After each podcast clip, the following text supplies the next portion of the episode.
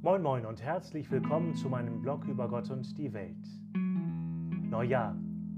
Hochfest der Gottesmutter Maria.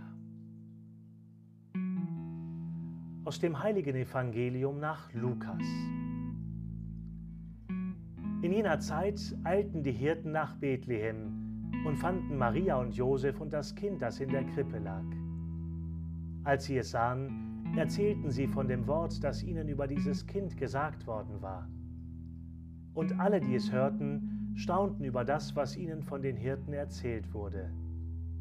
Maria aber bewahrte alle diese Worte und erwog sie in ihrem Herzen.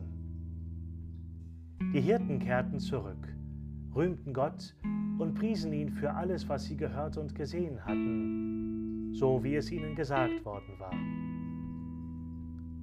Als acht Tage vorüber waren und das Kind beschnitten werden sollte, gab man ihm den Namen Jesus, den der Engel genannt hatte, bevor das Kind im Mutterleib empfangen war.